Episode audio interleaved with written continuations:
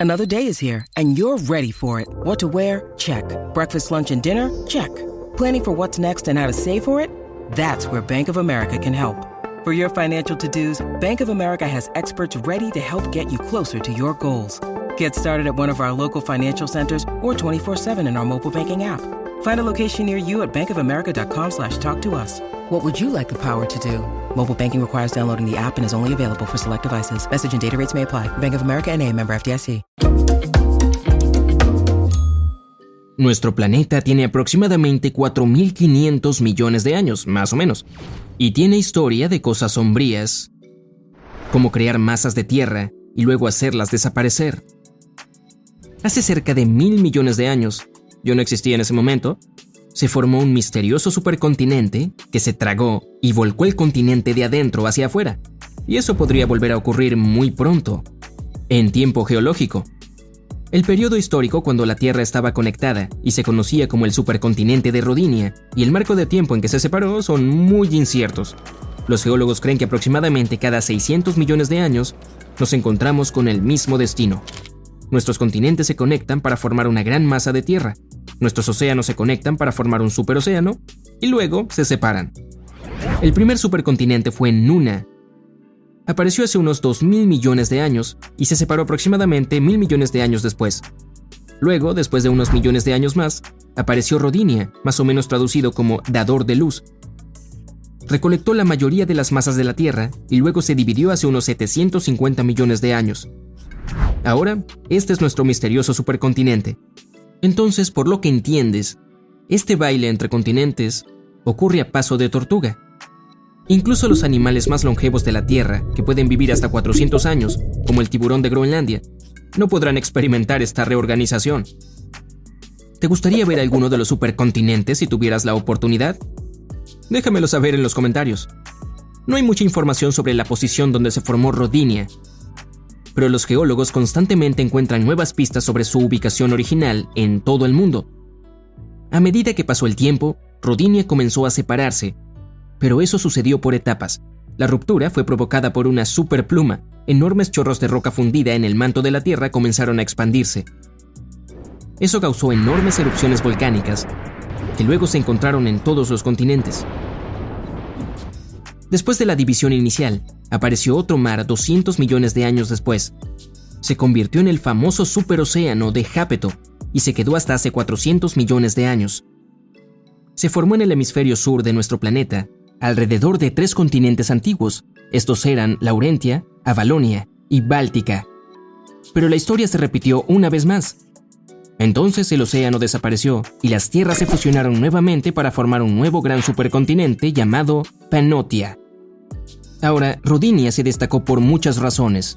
Una de ellas fue porque la masa de tierra era estéril, no podía producir vegetación y en general estaba sin vida. No había árboles ni plantas. Apareció durante un tiempo en que la vida en la tierra firme ni siquiera existía. Ahí es cuando entra en juego la capa de ozono. El escudo de ozono comenzó a formarse un poco después de que apareció el continente Rodinia. La luz del sol golpeó las moléculas de oxígeno y las dividió en átomos individuales más pequeños, Curiosamente, la capa de ozono, a diferencia del oxígeno y el gas oxígeno, consta de tres átomos de oxígeno y aparece como O3. Desde su aparición, comenzó a absorber niveles más altos de radiación del Sol, y eso permitió que floreciera la vida en la Tierra. Antes de la capa de ozono, los únicos seres vivos se podían encontrar en el océano. Eran las algas verde azuladas, pero después de que se formó el escudo protector, aparecieron pequeñas criaturas, La vida creció y la evolución prosperó. It's Kaylee Cuoco for Priceline. Ready to go to your happy place for a happy price? Well, why didn't you say so? Just download the Priceline app right now and save up to 60% on hotels. So, whether it's Cousin Kevin's Kazoo concert in Kansas City, go Kevin, or Becky's Bachelorette Bash in Bermuda, you never have to miss a trip ever again. So, download the Priceline app today. Your savings are waiting. Go to your happy place for a happy price. Go to your happy price, Priceline. Cuando Rodinia comenzó a dar la bienvenida a nuevos seres pequeños, también comenzó a separarse y nacieron nuevos océanos. Los fondos marinos comenzaron a extenderse y eso resultó en litósferas oceánicas más cálidas. Ahora esas litósferas tenían baja densidad y cuando se calentaban, no podían sumergirse tan profundamente como las más frías. Aquí es donde se pone interesante. Un estudio dirigido por Sen Xian Lee de la Universidad de Curtin en Australia encontró algunos patrones únicos sobre el ciclo del supercontinente y la litosfera de la Tierra. Encontraron patrones en el manto que combinaban perfectamente con un ciclo de 600 millones de años. Según uno de los documentos, Lee y su equipo creen que la Tierra tiene dos ciclos alternos. El primero tiene una duración de 600 millones de años y reúne a todas las masas de la Tierra.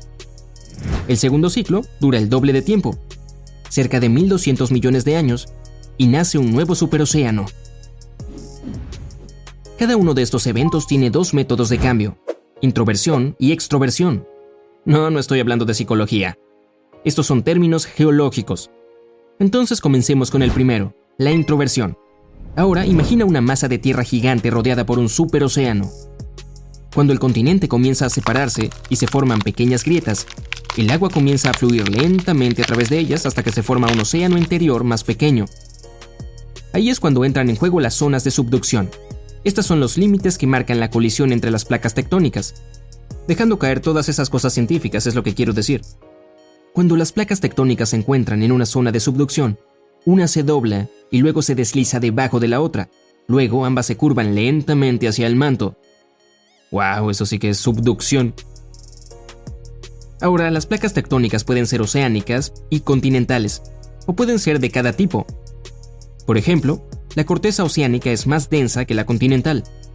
Entonces, en una zona de subducción, la corteza oceánica será la que se hunda debajo de la corteza continental más ligera. A veces podría haber una colisión entre dos continentes, por lo que las placas chocan entre sí sin que se forme una zona de subducción. Eso es exactamente lo que sucedió cuando India se estrelló contra Asia hace millones de años y se formaron las cadenas del Himalaya. Ahora que tenemos la idea de que son las zonas de subducción, volvamos a los métodos que usa la Tierra para hacer que las cosas desaparezcan. Durante el método de introversión, la corteza oceánica se sumerge nuevamente en el manto caliente de la Tierra. El océano interior se hunde nuevamente en el interior de la Tierra y luego los continentes se vuelven a conectar. Entonces se forma un nuevo supercontinente con la misma agua que existía antes. When you need mealtime inspiration, it's worth shopping Kroger, where you'll find over 30,000 mouthwatering choices that excite your inner foodie. And no matter what tasty choice you make, you'll enjoy our everyday low prices, plus extra ways to save, like digital coupons worth over $600 each week. You can also save up to $1 off per gallon at the pump with fuel points. More savings and more inspiring flavors make shopping Kroger worth it every time. Kroger, fresh for everyone. Fuel restrictions apply. Pero la extroversión es bastante diferente. Ese método crea un nuevo superocéano y una nueva masa de tierra. Deja que te enseñe. Al principio, el supercontinente comienza a separarse, por lo que el agua comienza a fluir a través de él y se forma un océano interno. Pero la zona de subducción no aparece allí. Aparece en el superocéano alrededor de la masa terrestre que se separa. Luego la Tierra se traga el superocéano, mientras también separa la corteza continental que comienza a hundirse en el fondo. Entonces la masa de la Tierra literalmente se voltea al revés. Las cosas vuelven a colisionar para formar nuevos centros, y el centro del viejo continente se convierte en la nueva costa. Lee y su equipo de investigación crearon una simulación para estudiar ese patrón, y descubrieron que en los últimos 100 millones de años cambiaron tanto la extroversión como la introversión. Si el patrón continuaba, nos veremos obligados a un nuevo método de extroversión en unos pocos cientos de millones de años, y aún así se debe a otra introversión. Volvamos al supercontinente Nuna del que te hablé al principio. Cuando eso sucedió, ocurrió a través de la introversión. Tanto Nuna como Rodinia tenían el mismo superocéano que los rodeaba.